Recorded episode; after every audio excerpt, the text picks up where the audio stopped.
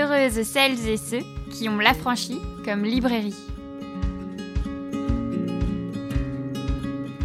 Bonjour à tous, bonjour à toutes, bonjour Lucille Bélan. Aujourd'hui, euh, je suis super ravie puisque c'est notre euh, première rencontre euh, de 2021, en tout cas dans la librairie, puisque on se trouve tous et toutes dans notre petit salon de thé pour ceux qui ont la grande chance d'avoir participé aux rencontres 2020 euh, vous pouvez nous imaginer. Pour les autres, dites-vous qu'on est tranquille avec notre petit thé. On est à trois, donc euh, Lucille Bélan au micro, Emmanuel Vacher, notre libraire euh, au montage, et, et puis bah, moi, Soazic Courbet, hein, votre libraire derrière le micro. Et donc, pour cette première rencontre, on avait à cœur de recevoir Lucille pour son livre Le Petit Traité d'éducation féministe, édité par Le Duc en ce tout début d'année.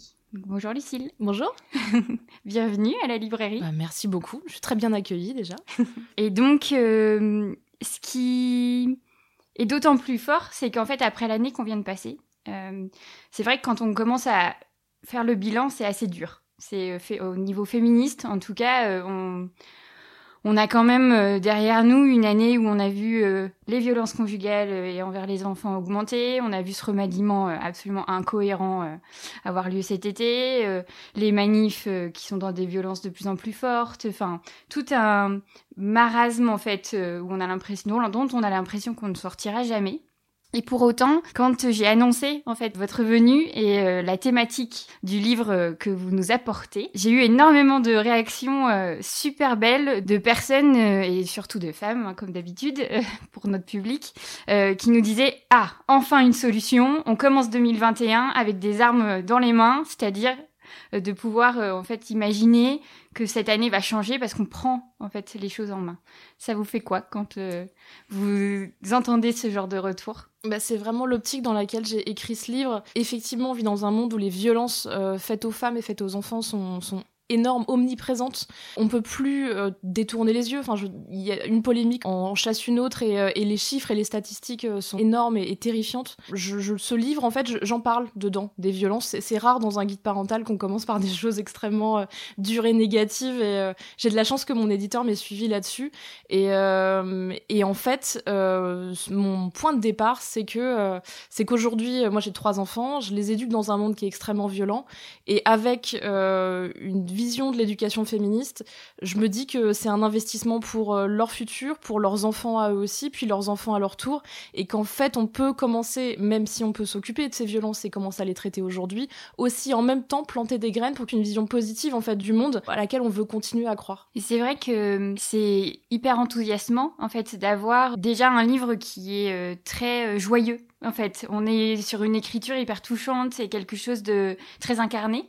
Et c'est vrai que quand euh, on a passé euh, beaucoup de temps à lire des choses assez dures, je pense notamment euh, au livre de Valérie Robert, Une culture du viol à la française, des choses qui sont hyper primordiales parce que bah, c'est dans le monde d'où l'on vient et dans lequel on vit. Mais on a parfois l'impression en fait que les féminismes égale négatif, égale difficulté. Et là, d'avoir une écriture qui porte vers l'avenir, ça fait vraiment beaucoup de bien. D'autant que sur toutes les rencontres, en fait, je regardais euh, qui sont passées euh, ces derniers mois et qu'on a pu recevoir ici, à chaque fois, le point clé, c'était l'éducation. Mais à chaque fois, quel que soit le sujet d'où l'on part, en fait, on se disait l'éducation des hommes est une clé importante. Ici, euh, puisque le premier chapitre du livre est sur l'éducation genrée, en fait, j'ai apprécié aussi qu'il y ait tout un travail de non-genre d'essayer de considérer les enfants comme cette entité certes unique par chaque petite personne, mais tout à fait euh, euh, globale en fait dans le genre. C'était vraiment une volonté de votre part d'enlever ces étiquettes garçon-fille euh, dès le début en fait? C'est quasiment une des premières réflexions qui m'a touchée. Bah, donc ma, fille est née maintenant à 10 ans et il y a 10 ans c'est alors en dehors de toutes les problématiques qui sont posées liées à la maternité, mon féminisme s'est vraiment réveillé quand je suis devenue maman. Mais il y a beaucoup de féministes qui le disent. Hein. le fait d'être décorrélé de son corps, les les violences médicales. Il y, a beaucoup de choses qu'on découvre aussi euh, de façon très frontale au moment de la maternité. Et, euh, et quand on se retrouve avec un bébé dans les bras, euh, bah il y a des questions qui se posent naturellement, c'est-à-dire on commence à se dire euh, quel enfant moi j'ai été, comment on m'a éduqué, on essaye de se demander quel genre de parent on veut être, et, c'est marrant, mais c'est vrai que c'est une des premières problématiques, la question du genre qui s'est posée. Je pensais pas, hein, je pensais que ça allait on est tout de suite dans des trucs, j'allais me poser des questions super, bah, du coup très très euh, thématiques féministes très fortes, et puis en fait la première problématique c'était empêcher les gens de ma famille d'acheter des pyjamas roses, parce que bah ça peut paraître anodin, mais c'est un engrenage. On commence avec les pyjamas roses, les trucs avec des princesses dessus c'est pas très grave, on peut en laisser passer un peu. Mais après, on passe aux jouets genrés. Après, euh, après, on laisse passer les petites réflexions. Ah, c'est bien une fille. Euh, ah oui, elle pleure un petit peu beaucoup. Euh, elle fait un caprice. Et donc, euh, bah, cette question du genre, ce prisme du genre, il s'est posé vraiment très vite. Les parents le savent, ça se pose vraiment dès les premiers jours de la naissance, enfin après la naissance. Et donc oui, j'ai fait un peu selon le sens logique pour moi. Ce livre, il est construit selon euh, la façon dont les problématiques sont arrivées à moi. Et, euh, et je pense qu'il y a pas mal de parents qui partagent oui, cette réflexion en, en, progrès, en fait, qui, qui avance au fur et à mesure. Ce que je disais tout à l'heure sur le fait que l'écriture soit touchante, il y a aussi ça, c'est qu'en fait, on a vraiment ici le livre d'une mère. Et hum, quand on ne l'est pas, moi je ne suis pas maman, euh, c'est vrai que l'éducation féministe, c'est quelque chose qu'on vit euh, avec les enfants des autres, donc qui est parfois euh, un peu malaisant parce que on n'a pas envie non plus d'arriver avec nos gros sabots de militante auprès de notre filleule. Et en même temps, on se dit bah oui, mais on est aussi peut-être la personne qui va montrer l'autre chose. Donc je me suis sentie concernée par le livre en me disant ah oui oui c'est vrai on a mis ça en place euh, spontanément. Ah bah c'est chouette parce que de ce fait maintenant il y a ça puis euh, euh, enfin on, essaye en fait de comparer avec son expérience. Mais il est bon aussi je suppose pour des mamans qui vivent en fait l'expérience actuelle. Et je dis maman mais aussi papa puisque tout comme vous faites les, le beau travail en fait de dégenrer les enfants vous dégenrez aussi les parents. Et qu'on peut être sur des parents des parentes et des accompagnants des accompagnants euh, et ça, c'est super chouette et très inclusif, comme euh, on aime si fort. Dans le déroulé, en fait, du livre, comme vous dites, c'était par rapport à votre euh, propre expérience de mère. Est-ce que vous diriez vraiment que ça a changé votre vie de féministe, en fait, d'être maman? Ah je pense que oui. Moi j'ai deux filles et un garçon. Déjà le fait d'avoir une fille c'était quelque chose avec laquelle j'étais hyper à l'aise euh, parce que je me disais justement je vais en faire une petite féministe, je vais en faire une femme forte, courageuse, qui va qui va bouleverser des choses, qui va porter euh, les idées qui me sont chères euh, et, une vision du monde qui me plaisait. Mais après quand on bah, quand on se retrouve maman d'un petit garçon, bah, toutes ces problématiques là se, se, se, se, bouleversent. On se dit bah comment on fait? Qu'est-ce que c'est un petit garçon féministe? Ou un petit garçon dans une famille féministe? euh, comment on peut en faire un, bah, un, homme euh, j'allais dire respectable mais euh, mais quelqu'un de bien en fait tout simplement euh, qui respecte qui respecte le consentement des gens qui qui, qui en plus peut peut être épanoui aussi. Un homme épanoui c'est pas évident aujourd'hui. C'est des choses qui se pour beaucoup de gens qui se déconstruisent et et en l'occurrence avec les enfants qui se construisent mais mais de façon consciente. C'est pas magique euh, donc je, oui, euh, évidemment que mon féminisme s'est construit. Alors après ces dernières années, il s'est passé quand même énormément de choses dans l'actualité justement. Euh, on a, on a un courant du féminisme français aujourd'hui avec des figures qui portent des idées qui sont très fortes et, et brillantes. tu parlais de Valérie Ré-Robert, mais il y a vraiment des gens qui sont, qui sont passionnants et qui m'ont fait grandir en tant que femme. Mais, mais en fait à la maison. Euh, il, y a, eu d'un côté en fait mon féminisme théorique euh, qui est lié à mon travail aussi de journaliste euh, et d'autrice.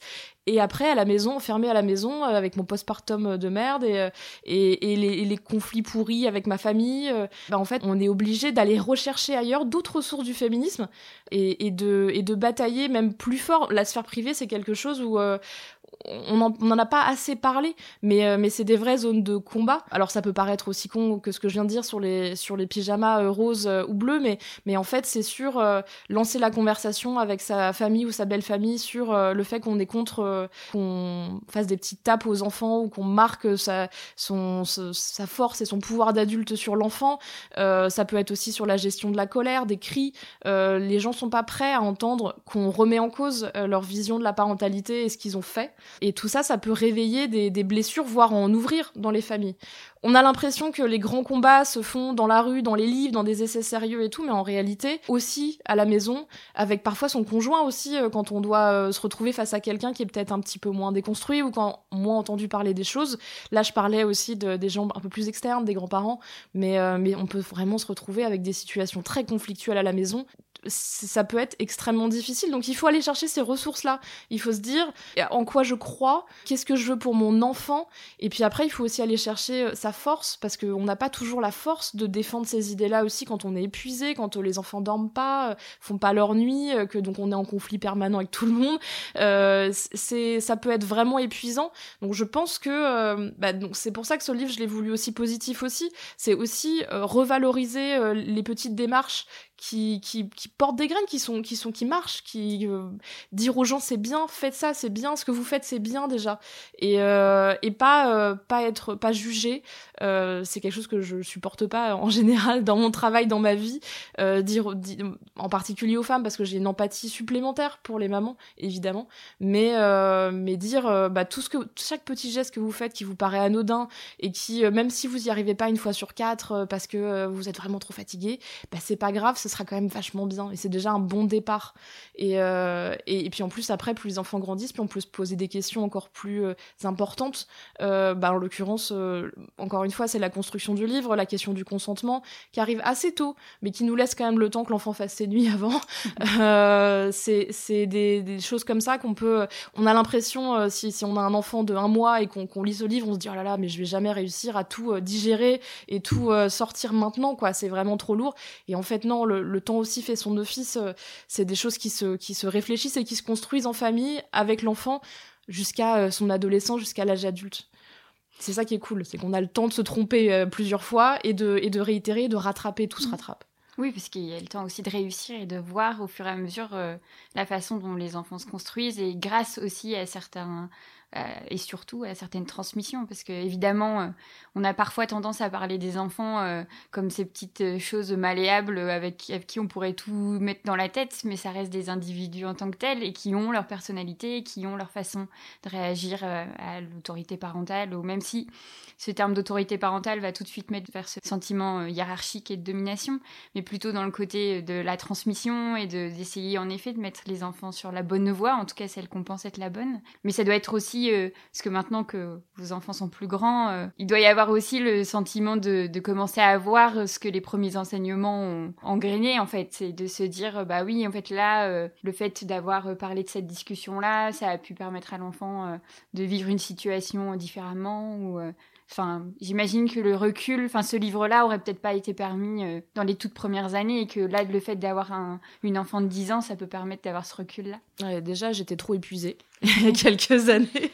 non, mais oui, évidemment, évidemment que j'ai vu certaines discussions, euh, même vraiment des choses qui n'ont au départ même pas été des discussions, plutôt des, euh, des, films qui ont été montrés, des exemples aussi qui ont été. je parle beaucoup aussi de de l'exemple.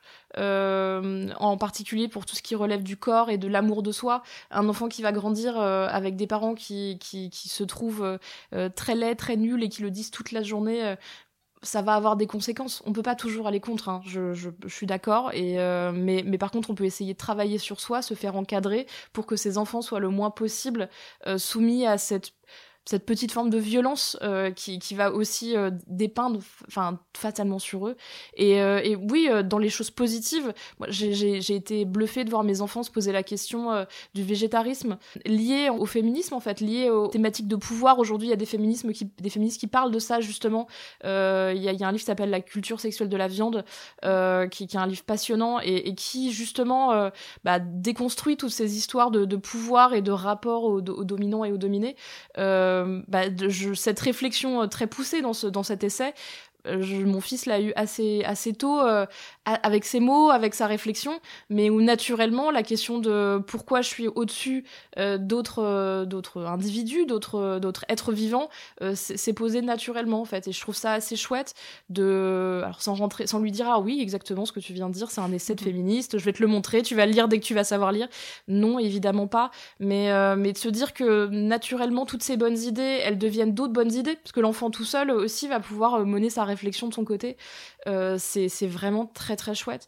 Et on le, en fait, on le voit, ouais. On le voit même dans les choix, après quand les enfants grandissent, dans les choix naturels qu'ils vont faire au niveau culturel. Je parle dans le livre que c'est bien d'encourager à la curiosité et au débat, que c'est que moins le, que le choix de, de, films et de dessins animés, euh, on va pas shamer tous les gens qui mettent leurs enfants devant Netflix, en plus il y a des trucs très bien sur Netflix, mais surtout qu'après, l'intérêt c'est justement de demander à l'enfant ce qu'il a aimé, ce qu'il a pas aimé, ce qu'il a interpellé, et de prendre le temps de la vraie discussion, parce que c'est ça en fait qui construit aussi la relation, c'est pas juste une question culturelle, c'est aussi une question de partage. Bah du coup, après, euh, là je le vois avec mes enfants plus vieux, euh, ils ont une capacité à choisir eux-mêmes des choses bonnes pour eux ou à développer leur propre curiosité, leur propre univers, qui est vraiment très intéressante et qui nous permettent à nous après de, euh, bah, suivre aussi leur rythme.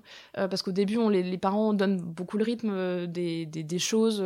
On décide quand on parle de certaines choses ou on, certains, on décide que certains moments, il faut que ça se soit acquis. On fait avec la propreté, par exemple. Il y a ces trucs de parents avec ces deadlines qu'on, qu'on se met tous qui sont des pressions énormes. En fait, à un moment, on peut aussi suivre le rythme de l'enfant. C'est justement la question de la personnalité se pose là. Euh, quand on a plusieurs enfants, on se rend compte qu'en fait, on peut pas utiliser les mêmes euh, méthodes, qu'il n'y a pas justement de formule magique, que ce qui a marché avec le premier marchera probablement pas avec le deuxième, à moins d'avoir un énorme coup de chance, mais euh, c'est rare.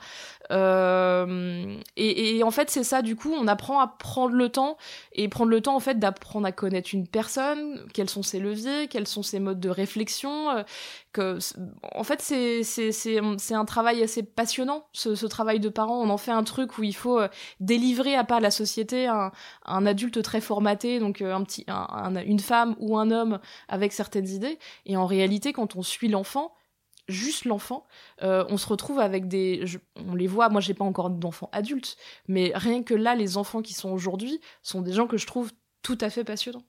Et je pense pas que ce serait le cas si j'avais vraiment suivi ces, ce, cette guideline, ce textbook de, euh, de, de l'enfant tel qu'on m'avait appris à le, à le voir en fait. Je, préfère euh, les discussions foutraques ou les questions qui me potentiellement qui me font un peu chier parce qu'elles tombent n'importe quand et qu'on sait jamais comment répondre. Mais c'est un vrai challenge et, euh, et je pense que la société en sortira grandie de ça, de laisser ces gens bah, devenir les gens qu'ils ont envie de devenir, tout simplement. Mais il y a quelque chose, euh, moi étant une enfant euh, des années 80-90, j'ai l'impression euh, que, en fait, on, on est passé, nous, par des phases éducatives assez, en effet, stigmatisées, dans le sens où peut-être qu'en fait, la parentalité, c'est. Enfin, non, pas peut-être, j'imagine vraiment fortement que ça fait très peur, parce que de se dire, euh, on va euh, être à l'origine, en fait, des adultes de demain, donc des décisions de demain, des, de façon dont le monde est, euh, sera demain. peut-être que à une certaine époque où tout a été plutôt vite préfet, préconçu, guidé, avec toutes les nouvelles technologies qui arrivaient, avec euh, euh, toute une façon de dicter le monde en fait qui allait très vite. Euh, Peut-être qu'il y a une certaine parentalité qui a aussi, ce n'est pas confronté en fait à cette individualité en espérant en fait faire des enfants qui rentrent dans le moule et qui aient le moins de problèmes possible peut-être euh, dans leur schéma évidemment. Là maintenant de se dire chaque enfant est unique et a sa propre personnalité et demande à ce qu'on lui parle différemment, à ce qu'on enfin pas différemment euh, mais à sa manière en fait qu'on qu'on comprenne qui il est, ça demande peut-être un autre effort en fait et d'adapter à chacun etc. Je me dis euh, il y a peut-être aussi chez les parents parfois une fatigue tellement forte que on prend pas le temps en fait d'être aussi précieux dans la relation euh, à chacun. Là, c'est vraiment un domaine que je ne maîtrise pas du tout. Donc euh, est-ce que ça demande une certaine vigilance en fait que de toujours se dire attention, n'allons pas vers la facilité? Là, cette question demande une réponse qui va prendre du temps mais ma réponse est très importante à ce moment-là et pas demain ou après-demain quand j'aurai plus de temps et que l'enfant est passé à autre chose. Après, je pense que si on se dit à chaque fois qu'on fait quelque chose vis-à-vis de ses enfants et en fait on le fait toute la journée quand on est avec eux, si on se dit à chaque fois que c'est quelque chose de primordial et de très important, mmh. on finit par faire plus rien parce que c'est une pression énorme. La parentalité en général, c'est quelque chose de vraiment très aliénant, surtout aujourd'hui où, où, la question du bien-être de l'enfant est, est, très forte. Donc il y a beaucoup de choses, euh, des dogmes de la parentalité qui sont euh, assez lourds à porter et j'ai sauté dedans à pieds joints euh, dès que j'ai pu. Hein, donc je suis complètement euh, là-dedans aussi. Est-ce qu'il faut euh, toujours trouver que son enfant est plus important que soi, moi je crois pas que ce soit quelque chose que j'ai envie d'apprendre à mes enfants. J'ai envie qu'en fait ils me respectent autant que je les respecte. Et donc ça peut arriver que juste je dise je suis désolée, mais à ce moment-là je suis beaucoup trop fatiguée ou euh, pas disponible euh, ou en train de travailler, ou, euh, j'ai besoin de temps, ou effectivement cette question mérite, une réflexion. Là, ma fille m'a demandé il y a pas très longtemps un truc lié à la création euh, d'un compte sur internet. Je lui ai dit écoute ça m'intéresse, je trouve ça intéressant ta démarche, mais j'ai besoin de faire des recherches sur ce réseau où tu veux être, regarder comment est le contrôle parental. J'ai besoin de quelques journées pour y réfléchir et en parler avec ton père. Et, euh, et en fait les enfants l'entendent très bien. On a l'impression comme ça qu'il y a un truc d'urgence euh, chez les parents aussi, mais lié aussi à la fatigue, lié à la fatigue nerveuse est lié au fait que les enfants, certains enfants, mais beaucoup d'enfants, peuvent exprimer de manière assez véhémente leurs besoins euh, à l'instant T. En fait, en réalité, on peut aussi dire, euh, bah non, bah donc certaines questions sont plus importantes que ça. Parfois, évidemment, on prend un quart d'heure, 20 minutes, parce que euh, qu'est-ce que la mort On lui dit pas, je te réponds dans 4 jours, une fois que j'aurai checké toutes mes ressources bibliographiques, parentales, féministes. Donc évidemment, on se pose quand c'est quand c'est des questions comme ça, mais mais sur d'autres choses, on peut dire, bah en fait, il faut faire des recherches, il faut prendre le temps de la réflexion. On peut les faire ensemble, peut-être les recherches selon l'âge de l'enfant. Et puis certaines fois, on peut dire aussi, bah oui, bah comme toi, des fois le soir t'es fatigué et on peut pas euh, lancer un film hongrois de une heure et demie. Bah moi là maintenant, euh, je peux, je suis pas disponible pour toi. Et ça, c'est un truc que je trouve très important qu'on m'a pas appris dans mes premières années de, maternité. Ce truc de dire, il fallait cacher à tout prix que t'étais fatigué, que t'étais pas bien, que t'avais besoin de pleurer parfois parce que voilà, que t'avais mal. Il faut surtout pas que la mère ait mal d'une manière ou d'une autre alors que bon, euh, en l'occurrence, on est des humains. Euh, en, l'occurrence, quand on est des femmes, on peut avoir des soucis, euh, je sais pas moi, liés à son cycle, liés à la vie, liés à plein de trucs. moi, je fais des migraines en plus, et, et au fur et à mesure, cacher cette, toutes ces choses-là, cacher la vie en fait, c'était devenu quasiment aussi lourd que, que tout le reste. c'était vraiment un poids énorme.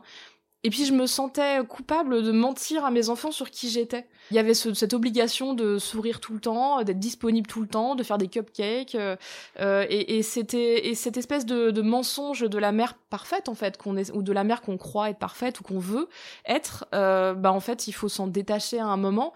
Et puis je pense que les relations avec les enfants il gagne parce que euh, parce que le respect euh, grandit encore une fois l'enfant il se dit euh, bon bah alors ma mère n'est pas un personnage de magazine c'est une personne des fois les gens sont fatigués encore une fois comment on veut apprendre à un garçon à l'adolescence que les règles c'est important que le cycle ça a des conséquences que chez la plupart des femmes, chez des femmes.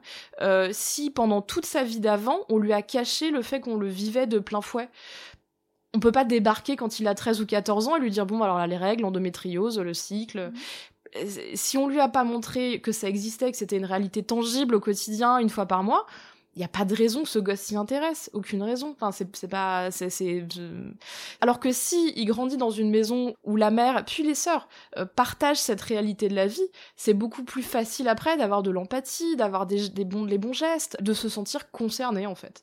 Et, là, en l'occurrence, euh, c'est l'empathie, c'est une valeur vraiment importante pour moi. C'est pas magique, hein, les enfants ont pas une empathie naturelle ils en ont une forme, mais ils sont quand même très centrés sur eux, c'est normal. Surtout à des âges spécifiques, euh, quand ils sont petits, euh, il y a des enfants qui ont beaucoup d'empathie, mais la majorité en ont pas euh, oufement. Euh, si, si, si, on, si on leur apprend que parfois justement on est plus fragile, plus vulnérable, mais qu'on peut quand même nous faire confiance, qu'on reste des adultes qui vont faire les choses et qui sont dignes de confiance, bah en fait euh, ça marche aussi et l'enfant justement développe petit à petit son empathie. Je dis pas qu'il faut euh, passer son temps à se plaindre qu'on n'est pas bien, c'est pas comme ça que ça marche non plus, mais juste euh, expliquer que parfois il y a des choses de la vie qui nous rendent tristes et ne pas le cacher par exemple, ça peut aussi ouvrir à des discussions passionnantes. Moi ça peut arriver que l'actu me touche quand il y a eu les attentats par exemple, il a été question de comment on en parlait aux enfants et il y a certains parents qui ont dit bah moi j'ai décidé que mes enfants vivraient dans une réalité alternative où comme c'était trop violent, on leur cache l'actu et on leur montre pas que nous on regarde BFM toute la journée, bah en fait le problème c'est que dès qu'ils sortent du cocon de la maison, ils y sont confrontés et avec des mots qu'on maîtrise pas, euh, via des biais qu'on ne maîtrise pas. Donc j'en parle un petit peu dans le livre, en l'occurrence sur la question des féminicides. Quand on se balade en ville, alors en l'occurrence là à Lille, quand il y a des manifestations euh, sauvages, de d'associations, euh, il y a même les collages en fait, tout simplement. Un enfant dès qu'il sait lire, il les voit les collages. Donc en fait, il pose des questions. Bah si on lui dit euh, que, bon, un mytho quelconque qu'on peut sortir quand on est parent, ou que en fait dans son quotidien il n'y a aucune forme de violence, elle n'existe pas. Je dis pas qu'il faut mettre ses enfants euh, devant BFM, hein, c'est pas ce que je dis. mais je dis qu'il faut maîtriser en fait en tant que parent et c'est pas facile, surtout en ce moment, mais essayer de maîtriser au maximum ce qu'on apprend à ces enfants de l'actualité du monde dans lequel ils nous entourent. Je parle de la conversation. On dit souvent que la conversation, c'est euh, comment on fait les bébés avec les enfants, mais pour moi, la conversation, c'est la maison est un espace protégé, tu vis dans un espace protégé, c'est bien, c'est chouette, tu vas t'épanouir bien là-dedans, mais une fois que tu sors dehors, bah tu peux confronté en fait à toute forme de violence qui existe. Parce que le monde est aujourd'hui euh, extrêmement violent envers les femmes, envers euh, injuste, enfin je cruel parfois. Et, donc je, pense que c'est important, euh, sans rendre son enfant parano, de, de prendre le temps en tout cas d'expliquer que, bah, que, que si lui a la chance de vivre dans un monde protégé, c'est pas le cas de tous les enfants, c'est pas le cas de, de même, tous les adultes. Et euh, je trouve que c'est important, justement aussi pour l'empathie, pour la question de l'empathie, de pas lui laisser comme ça euh, avaler euh, des sornettes qu'il entendrait à l'école, d'enfants qui en auraient trop vu par exemple, ou de parents qui diraient des trucs politiquement très éloignés de, de nos vues c'est une tannée. Mais je pense qu'il faut prendre le temps de réfléchir. Il y a eu des, en l'occurrence là sur les questions bah, de tout ce qui va être attentat, féminicide et ainsi de suite, des grandes violences en fait sociétales. Il y a eu des très bons dossiers qui ont été faits sur internet. Euh, je crois que le petit Libé a fait des choses très chouettes. Je sais pas si c'est encore disponible de comment parler à ses enfants de tout ça moi je fais partie du courant qui est il faut parler à ses enfants de tout ça, c'est même primordial. Et en fait, je pense qu'on n'y a pas grand-chose qu'on doit cacher aux enfants. Il faut juste utiliser le vocabulaire qu'ils sont capables de comprendre et en fait ça ne ça n'angoisse pas forcément un enfant si euh, on lui explique que euh, y a des qu'il y a des recours, qu'il que la justice existe parfois, toute l'affaire en fait, et pas juste uniquement la violence, qu'elle ne soit pas juste euh, gratuite, cruelle à l'instant T, mais que derrière il y ait il y a des, des, choses positives, en l'occurrence des gens qui vont aller manifester pour des choses positives ou qui vont montrer leur solidarité. en fait, tout ça qu'on peut l'expliquer aux enfants, on peut à chaque fois apporter quelque chose de positif dessus. Je crois que c'est très important de faire ça. Résiste avec la franchise podcast. Au tout début euh, de votre réponse, tout de suite m'est venu le fameux l'intime et politique euh, qui est euh, tellement important euh, et qui revient à chacune de nos rencontres aussi. Je me dis c'est ça aussi, c'est-à-dire que en, se révélant en fait aux yeux de ses enfants et en, en arrêtant de poursuivre le rêve d'être ces super-héros et super-héroïnes que rien n'attaque, qui sont là contre vents et marées, on peut aussi tout simplement leur montrer en fait que les adultes sont des êtres humains qui ont leurs problématiques, leurs douleurs, leurs souffrances, mais aussi leurs joies, leurs enthousiasmes, etc. Et là, on est au plus près, en fait. J'ai l'impression du message de fond euh, de toutes les causes féministes, c'est de reprendre vraiment l'humain comme étant une personne unique et euh, qui doit s'écouter, qui doit faire attention à lui. Et ça rejoint euh, deux des chapitres de votre livre sur la confiance en soi et le fait de se connaître, connaître son corps plus particulièrement. Et c'est vrai que de rendre en fait l'enfant autonome, j'imagine que ça passe aussi par lui donner toute la force en fait de se faire confiance et d'aller de l'avant dans le monde en étant fier de qui il est. Et c'est vrai que euh, dans un monde où malheureusement en 2021 euh, chaque enfant n'a pas le droit d'être exactement comme il est euh, et notamment par les structures qui sont autres que l'univers familial et privé, on ose espérer en fait que toutes ces démarches féministes permettent en fait tout simplement à l'enfant d'avoir cette grosse doudoune d'amour et d'accompagnement pour que dehors en fait les choses soient moins violentes euh, ou qui puisse en tout cas réagir à cette violence en la mettant à distance, en prenant du recul. Évidemment, les choses se font au fur et à mesure des âges, etc. Enfin, je trouve que c'est assez récent en fait, ces questions de confiance en soi et d'amour de son propre corps et, et, de se dire euh, si je ne m'aime pas, euh, je ne peux pas aimer autrui, etc. Dans quelle mesure vos enfants vous ont aussi permis en fait de vous remettre dans ces thématiques-là, vous personnellement, parce que encore une fois, on est de la même génération. Et euh, il y a ce côté, euh, parce que nous, on nous a vraiment armés de la même manière, même si je déteste tout ce vocabulaire de la guerre, etc. Mais en même temps, le signe de, de vraiment mettre ce gros manteau de choses qui nous permettent d'aller de l'avant. J'ai l'impression que nous, on a eu à déconstruire et reconstruire très fortement et que maintenant, étant dans la trentaine ou, plus, on se dit euh, bon, bah ça y est, j'ai revêtu mon manteau à moi et maintenant je suis prête à aller voir le monde. Est-ce que cette génération d'enfants est plus sera plus à même en fait à, à en effet aller vers les, toutes les mauvaises nouvelles, les choses difficiles que qu'on voit tous les jours, malheureusement. Bah, je l'espère, parce que Effectivement, sur la question de la déconstruction, moi j'ai 35 ans et j'ai l'impression d'avoir perdu un temps de dingue à, travailler là-dessus, à déconstruire, à réfléchir à d'où venaient mes mauvais réflexes, mes mauvaises réflexions euh, sur moi-même, euh, mon manque de confiance dans le travail. Enfin, après, il y a des choses qui sont liées aussi à la société en général. Hein. Mais c'est intéressant d'y réfléchir et de voir euh, à où ça a commencé. J'espère qu'en ayant conscience de ça moi-même, euh, je vais permettre à mes enfants d'avoir les meilleures armes pour plus tard, en particulier mes filles, en particulier sur le domaine professionnel, mais pas seulement en fait, parce que euh, parce que toutes ces questions-là, elles découlent, elles vont après vers la question euh, du, consentement aussi, de ce qu'on permet ou pas, de quelles sont les limites ou pas. Il y, y, a tout ça qui, en fait, tout est lié et on s'en rend compte. Donc on se dit que c'est encore plus important de le développer, que c'est une énorme responsabilité évidemment que, que les enfants reproduisent des choses qu'on ne maîtrise pas, euh, c'est-à-dire euh, voient des dessins animés ou des films où les personnages disent je suis nul et donc après reproduisent ça en disant oh, je suis nul, un côté un petit, un petit peu caliméro en fait euh, du truc j'ai pas de, de, référence de dessin animé où il y a ça, mais je, me suis souvent dit que j'avais l'impression que mes enfants singeaient un truc euh, qui n'était pas lié à leur quotidien, qui était plus vraiment lié à un cliché euh, de, l'enfant qui râle comme ça et qui dit ah je suis vraiment trop nul. Il y a ça à l'école aussi, il y a un rapport comme ça euh, de se dire t'es trop nul, t'es trop moche c'est très compliqué la question de la confiance en soi en France. Effectivement, c'est très, c'est assez récent et il y a une peur, il y a une défiance de toutes ces questions de confiance en soi. Aux États-Unis, ils sont hyper à la cool avec ça, voire sur des, versants un petit peu, euh, un petit peu extrêmes de la surconfiance en soi euh, qui marchera jamais chez nous. C'est pas du tout culturel,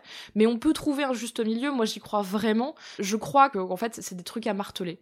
Je crois que c'est des, quand je dis qu'il y a des trucs que les enfants ont pris dans les dessins animés, les films, et aussi qu'ils voient de leurs parents, qu'ils entendent de leurs parents. Je crois que entendre euh, un peu plus souvent qu'ils sont juste jolis, qu'ils sont beaux, euh, que leur réflexion est intéressante, il n'y a pas besoin de dire à son enfant que c'est un génie toute la journée, c'est-à-dire qu'on peut juste valoriser des choses qui sont vraies, en fait. Il n'y a pas besoin de mytho son enfant pour qu'il ait une mhm. super confiance en soi. Si, si votre enfant est objectivement euh, pas euh, dans, des, dans des canons de beauté de magazine, mais que, mais que cet enfant a, un charme, a quelque chose, et en fait, juste, il faut dire à nos enfants qu'ils sont jolis aussi. C'est un terme qu'on utilise que pour les petites filles, alors que sur les garçons, bah, ça marche aussi, c'est un terme qui existe pour tout le monde, en fait. Et, et, et donc, on n'est pas obligé de partir dans des grands genre euh, t'es beau, t'es belle euh, et t'es intelligent. Non, on peut dire euh, juste bah, ce que tu dis c'est vraiment intéressant, c'est passionnant, on va y réfléchir ensemble. Un adulte prend le temps de s'intéresser à ce que tu racontes. En fait, il n'y a pas besoin de mots. Parfois, c'est aussi des gestes de confiance et d'encadrement et, et qui donnent des petites ailes aux enfants aussi, qui se disent je suis quelqu'un d'important, on m'écoute à table aussi. Euh, il y a aussi beaucoup de trucs comme ça euh, à déconstruire dans certaines familles. Il y avait le truc de, quand les adultes parlent, les enfants ne parlent pas, ou, ne rajoutent pas leur grain de sel sur des trucs qu'ils connaissent pas, alors qu'en réalité, parfois, ça peut être une vision externe assez, euh, assez pertinente, ou en tout cas intéressante tout ça, c'est des petits trucs du quotidien qui après euh, bah, poussent les enfants à aussi trouver leur propre voie. Parce que c'est la question de la, confiance en soi, c'est pas magique, hein, c'est pas sur tous les sujets. On pense pas qu'on dessine super bien, qu'on chante super bien, qu'on est trop mmh. beau et trop intelligent. C'est pas euh, comme ça que ça fonctionne et c'est pas ce qu'il faut faire avec les enfants. Le but aussi, c'est de découvrir quelle est cette personne Qui est cette personne Quels sont ses, points forts Peut-être de la créativité, c'est peut-être euh, des choses purement scientifiques, c'est peut-être aussi, euh, bah, je sais pas, de l'humour. Euh, il y a des enfants qui sont extrêmement drôles. Beaucoup d'enfants sont assez drôles, mais il y a certains qui sont vraiment très drôles.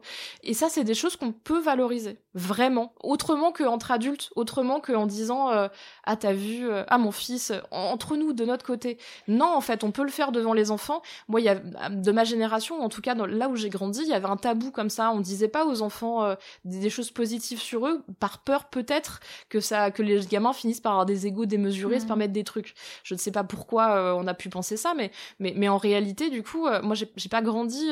Il y a des choses qui ont été valorisées et heureusement chez moi, mais mais mais j'ai pas le sentiment que la question de la valorisation était était forte je crois aujourd'hui que les enfants ont besoin d'être valorisés aussi pour la construction de leur identité. Euh, dans le livre, je l'aborde un petit peu, mais il est question de l'identité de genre et, euh, et d'orientation sexuelle. C'est extrêmement compliqué de se construire et de pouvoir exprimer qui l'on est si on n'est pas déjà un peu fort et en confiance euh, dans son cadre familial. C'est le premier endroit où on est censé se sentir en confiance et fort de ce qu'on est. Donc tout ça, c'est des choses qui se construisent dès le départ. Alors c'est très facile de dire à son bébé nouveau-né euh, que qu'on l'aime, qu'il est beau, qu'il est parfait et tout. C'est moins facile de le dire à un enfant de 3 ans qui nous brise les noix toute la journée parce qu'il crie. C'est moins facile avec un préado euh, de 9 ans à, à, 11 ans euh, tout ça, c'est des choses sur lesquelles, sur soi, il faut travailler, il faut dire, je prends le temps, encore une fois, de voir mon enfant, euh, même si je suis fatiguée, même si je suis occupée, même si mon enfant est chiant à l'instant T. Je, je prends le temps de voir qui c'est et je lui dis parfois. Je, en fait, je, je t'aime, mais je t'aime parce que je te connais. Je t'aime pas juste parce que t'es mon enfant, je t'aime parce que je trouve que t'es une personne très chouette. Et ça, il y, a plein de parents qui oublient un peu de le faire ça nécessite un, une petite réflexion sur soi aussi. Moi, ça m'arrive de l'oublier, hein, euh, évidemment. Et encore une fois, là, je, me permets d'écrire un, traité d'éducation euh, féministe, mais en réalité, j'ai fait tellement de bêtises euh, et je continuerai à en faire. Le plus important, c'est de, c'est de l'accepter, c'est de le voir, et après, c'est de soit s'excuser quand ça nécessite de s'excuser, soit se rattraper, soit changer en fait son comportement. Et je crois que c'est le truc aussi qui est important d'expliquer aux enfants, c'est que c'est un working progress, c'est un travail mmh. sur soi. Euh, les enfants ont le droit aussi de se tromper, ils ont le droit d'essayer des choses, comme nous on essaye des choses. C'est là que la question de l'exemple est forte. C'est là qu'en fait la bienveillance, la bulle de bienveillance dans laquelle on peut être chez soi, en se disant on est des vraies personnes, on fait parfois des erreurs, on va se faire du mal probablement, mais on va s'excuser parce qu'on s'aime. Bah c'est très très important et, c'est là que la notion d'égalité entre parents et enfants et respect de l'humain est très importante parce que c'est des choses qui sont moins faciles à faire quand on dit je suis au-dessus, j'ai raison, je suis le parent, euh, c'est moi qui ai le pouvoir. Ça biaise en fait tout ça. Le but c'est que on lisse tout ça et qu'on accepte tous ensemble de travailler ensemble pour pour construire en fait la suite, pour construire la société de demain parce que c'est le but aussi. Euh, ces enfants-là, on va les mettre après, on va les jeter dans le monde. Le but c'est qu'ils soient heureux au maximum, mais aussi que euh, que qu'ils s'inscrivent et qu'ils changent un petit peu le monde à leur manière. Il y a un endroit dans le livre euh, où vous parler aussi des autres personnes qui partagent la vie des enfants, qui sont euh, les, équipes, les équipes éducatives, les assistants et assistantes maternelles, euh, et trois petits points sur toutes les personnes, euh, en tout cas qui sont en dehors du cercle familial, mais qui passent quand même énormément de temps avec ces enfants. Ce que j'ai trouvé hyper intéressant, parce que là, nous, j'avoue que parfois, quand des parents nous demandent des conseils pour la maîtresse ou le maître pour les cadeaux de fin d'année, etc., on a tendance à aller dans des choses assez... à rentrer dedans, la Ligue des super féministes de Mal. Enfin, on se dit non mais donnez-leur les clés, euh, c'est très bien parce qu'il y a encore vraiment beaucoup de problèmes en fait euh, dans l'éducation nationale euh, avec ces stéréotypes de genre et et des exemples arriérés et des comportements qui sont plus ok en fait en 2021. Et pour autant, en fait, ce que j'ai apprécié, c'est juste cette petite phrase qui dit non mais en fait, vous n'allez pas à vous tout seul changer le système de l'éducation nationale, mais par contre, vous pouvez rattraper en fait ce qui a été fait dans la mesure où tout ce dont on vient de parler, euh, en discutant avec l'enfant, si l'enfant en fait euh, en fait, les enfants sont pas euh, si cachottiers qu'on pourrait l'imaginer, et que si dans la journée ils ont entendu quelque chose qui va les perturber, en fait, ça va ressortir à un moment donné ou à un autre, et ce sera là le moment en fait où ce sera hyper intéressant de discuter avec lui ou elle, puisque bah, c'est de d'aller voir comment, pourquoi ça l'a dérangé, ce qui s'est passé à l'école, et suivant sa réponse de dire ah bah oui en effet tu as raison ou est-ce que tu ne penses pas que ou etc et euh, en réécoutant euh, un entretien avec euh, Aurélia Leblanc qui avait fait tu seras un homme féministe mon fils elle était confrontée à l'époque à sa nounou je crois qui quand elle a eu son premier garçon à garder a dit ah bah je vais acheter des petites voitures. Et la réponse était de dire bah, plutôt que d'être homme vraiment enfin c'est pas obligatoire des voitures etc c'était plutôt de dire ah mais euh, très bien, comme ça les petites filles pourront elles aussi jouer aux petites voitures et comme ça si vous mettez bien tous les jeux en commun, ce sera parfait. Et je trouvais que cette façon de penser qui n'était plus dans la confrontation mais dans la discussion était hyper enrichissante. Je me suis dit, ah ouais, tout se fait pas par la confrontation en fait. Bah, il y a des trucs qui se font par la confrontation, euh, évidemment. Euh, c'est très important pour les luttes féministes en général. Mm. Mais, euh, mais en réalité, pour, déjà pour la paix des ménages un petit peu, hein. Pour, que, pour éviter d'être dans le conflit permanent et super vénère et tout. et puis aussi parce que, en fait, on le voit avec les enfants en particulier. Si on aborde les enfants en étant hyper en colère tout de suite et en étant très véhément et très sûr de soi sur la question, on n'en tire pas grand chose. Donc c'est pareil avec les adultes en réalité réalité. Euh, Il y a moyen, je dis pas qu'il faut manipuler les gens, mais, euh, mais on peut créer des, des, des relations euh, tout à fait satisfaisantes, voire, voire vraiment chouettes, avec le, les, les gens qui s'occupent de nos enfants toute la journée, c'est quand même beaucoup d'heures. On n'a pas envie d'être en conflit avec ces gens parce que parce que en fait les bah, on laisse nos enfants aussi, donc on veut que les choses soient bien réglées et tout. Moi, je crois que c'est important de valoriser les choses positives, effectivement, c'est-à-dire de euh, d'écrire un petit mot des fois pour dire euh, je trouve que ce que vous comme la façon dont vous avez géré ce conflit ou cette question était vraiment bien. C'est chouette aussi de le faire parce que les, les, les, enseignants sont un peu tout seuls aussi parfois, euh, même, même, souvent avec avec ce qu'ils tentent de faire. Et puis quand il y a un truc sur lequel on n'est pas d'accord, bah, encore une fois passer par les la diplomatie, tout en montrant à son enfant que c'est quelque chose d'important. Mhm. C'est-à-dire que si c'est une question de conflit par exemple, on peut aussi décider que bah, on va aller à l'école, on va parler. Encore une fois, on va pas se fâcher tout rouge et se mettre à jeter les chaises partout, euh, mais discuter entre adultes et, euh, et, demander des excuses, par exemple, ou demander, des, demander à ce que euh, les choses soient remises au clair dans la classe. bah, c'est pas, il n'y a pas besoin en fait de brûler l'école pour ça. Mhm. Tout en montrant, encore une fois, hein, en montrant vraiment à son enfant qu'on prend son problème à cœur, qu'on prend son la, la, question et sa problématique vraiment, vraiment au sérieux et qu'on est là pour lui. Parce que effectivement, il est possible de dire euh, à l'école, je suis désolée, mais euh, bah tu vas être avec des gens qui ne seront pas, qui n'ont pas les mêmes idées que nous, tout à mhm. fait. Euh, il va falloir s'adapter parce que bah, ce sera souvent le cas dans le monde. Et puis bah c'est comme ça. Moi, la problématique s'est posée quand mon fils a eu envie un peu de mettre plus de robe et de jupe parce que c'était plus confortable mhm. et que il a décidé de faire pousser ses cheveux. Bah on ne peut pas être derrière chaque personne de la ville qui va faire une réflexion et qui va le mégenrer euh, dans la rue, euh, à l'école, tout le temps, euh, ou se moquer de lui.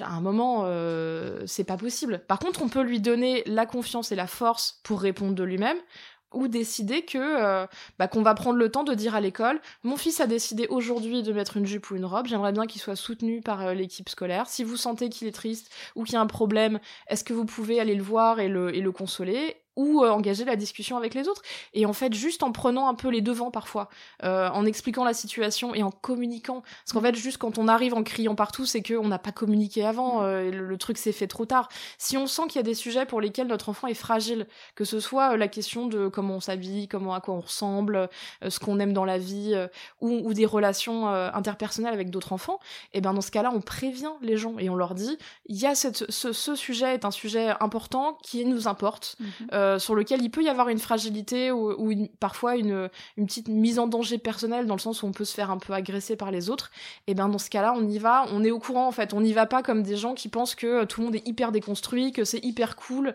et qu'on vit dans un monde où euh, tout le monde est hyper cool avec les questions du genre je pense que sur la question du genre spécifiquement, il faut, euh, quand on est choqué par un truc, qui peut parfois être... Euh, je me souviens que sur ma, ma dernière fille, donc il n'y a pas si longtemps, elle a 5 ans, euh, à l'école, il fallait mettre son nom sur un tableau quand on arrivait, et tous les enfants apprennent à lire un peu comme ça au début, enfin prennent les rudiments, reconnaissent certaines lettres, mettent leur nom avec sur un tableau, parce qu'ils sont arrivés.